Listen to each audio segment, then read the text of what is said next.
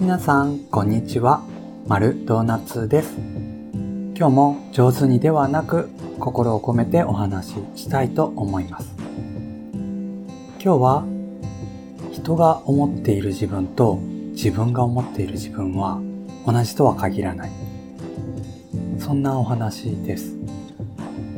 よく自分の一番の長所は無意識的にやっているので自分では気づいていないっていうふうに言われることがあります。これって確かにそうだなと思うんですよね。自分の一番の長所が何かって考えてみて、例えば丸がいろんな物事を俯瞰してみることができるとか、例えば人が思いつかないようなアイデアを思いつくとか、まあ、自分の中では自分の長所ってこういうところかなって考えたりするんですよね。でも、誰かに聞いてみると、あるの一番の長所は、話の仕方とか言葉の選び方なんじゃないかな。誰とでもいい関係を作ることができているよねって。そんな風に周りからは見られているんだっていう風に気づいたことがあります。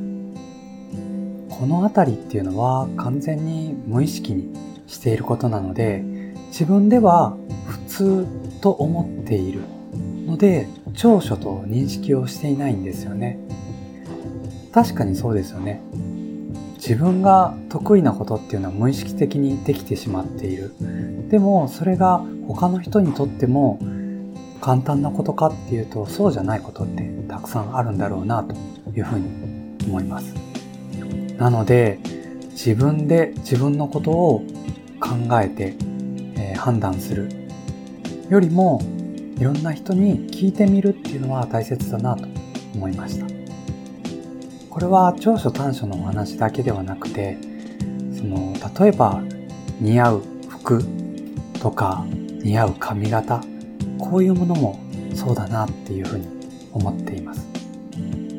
丸は結構昔から10代の頃からでしょうか。洋服選びですね。お買い物をしに行った時に自分で選んじゃうと自分好みで自分が勝手に似合うと思うものを買っちゃうんですねついつい。なので店員さんとか友達とか誰かに選んでもらうっていうことをよくやります。今でもこれはよくやりますね。初めて人に服を選んでもらった時に、これまで言われなかったような一言をいろんな人から言われるようになるんですよね。あの、すごくその服いいね。すごく素敵だねって。なんで今まで自分でこだわって買っていた服の時はそんな風に言われなかったのに、人が選んでもらったものだとそんな風に言ってもらえるのかなって考えた時に、やっぱり自分で似合うと思っている服、スタイルと他人が、人が見た時に、丸はこんな風な色が似合うんじゃないかなとか、こういうのが素敵だなって思う感覚すらやっぱり違うんだなっていう気がしました。これは本当に自分で思い込むよりも人の意見を取り入れる。それだけでかけてもらえる言葉が変わってくるっていうのはもう世界、生き方が変わるなっていう風に感じましたね。なので、